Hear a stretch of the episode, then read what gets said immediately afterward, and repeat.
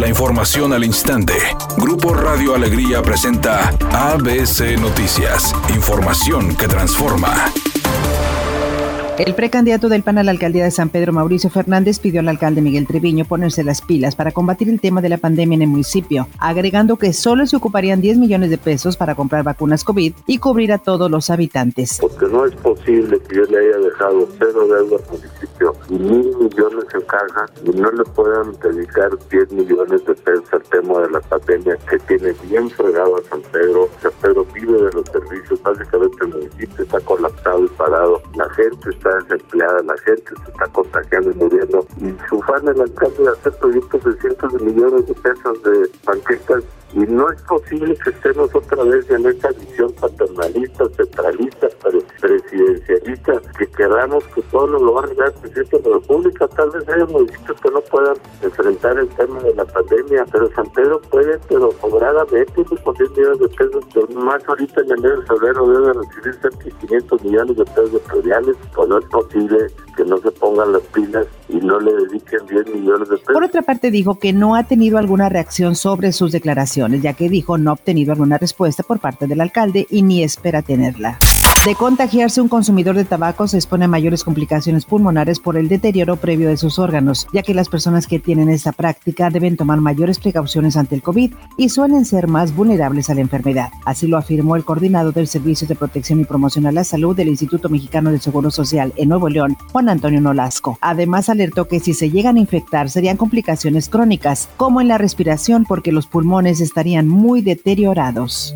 Autoridades del Instituto para Devolver al Pueblo lo Robado informaron a través de un comunicado que el 2021 comenzó con resultados promisorios en procesos comerciales, al obtener 33.8 millones de pesos en la subasta electrónica que se realizó en línea del 10 de diciembre al 6 de enero, donde participaron 689 usuarios que presentaron 8.129 ofertas confirmadas y se vendieron 509 lotes de bienes muebles e inmuebles por un monto total de 33.8 millones de pesos, destacándose la venta de dos aeronaves. Por otra parte, indicaron que fue publicado el calendario de las subastas electrónicas del 2021 para la venta de bienes muebles e inmuebles, así como de activos financieros, iniciando la primera de 24, que finalizará el 20 de enero.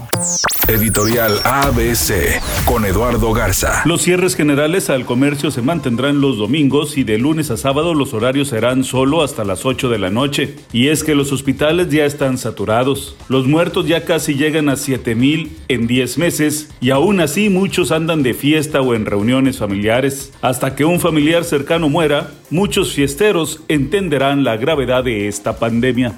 El ex-manager de Los Ángeles Dodgers, Tom La Sorda, falleció hoy a los 93 años de edad. Con la novena Angelina, La Sorda ganó dos títulos de la Serie Mundial. Cabe mencionar también que este personaje del Salón de la Fama es muy querido en México, ya que abrió las puertas de la gran carpa al pitcher sonorense Fernando Valenzuela. La actriz y cantante Carol Sevilla dijo que la chica de los patines ha quedado atrás, que ahora a través de su nuevo tema titulado Tus besos quiere mostrarse más sexy, más coqueta y ad hoc a la gente de su edad. Pero también se puede connotar a la Carol sexy, que tiene 21 años, que ya creció, entonces realmente me siento muy feliz de poder tener esta etapa y que las fans sean parte y que la gente que, que me sigue en este momento sea parte de todo esto nuevo que se viene y esta canción es parte de eso, es para la gente que, que se siente enamorada, que es tu primer amor y que creemos que ese amor es el amor de tu vida y con el que vas a pasar la vida.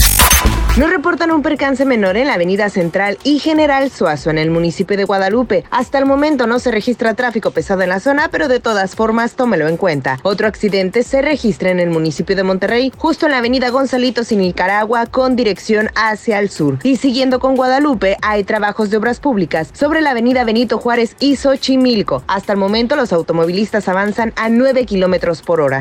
Es una tarde con cielo despejado. Se espera una temperatura máxima de 20 grados, una mínima de 12. Para mañana sábado 9 de enero se pronostica un día con presencia de nubosidad. Una temperatura máxima de 16 grados y una mínima de 8. La temperatura actual en el centro de Monterrey 18 grados. ABC Noticias. Información que transforma.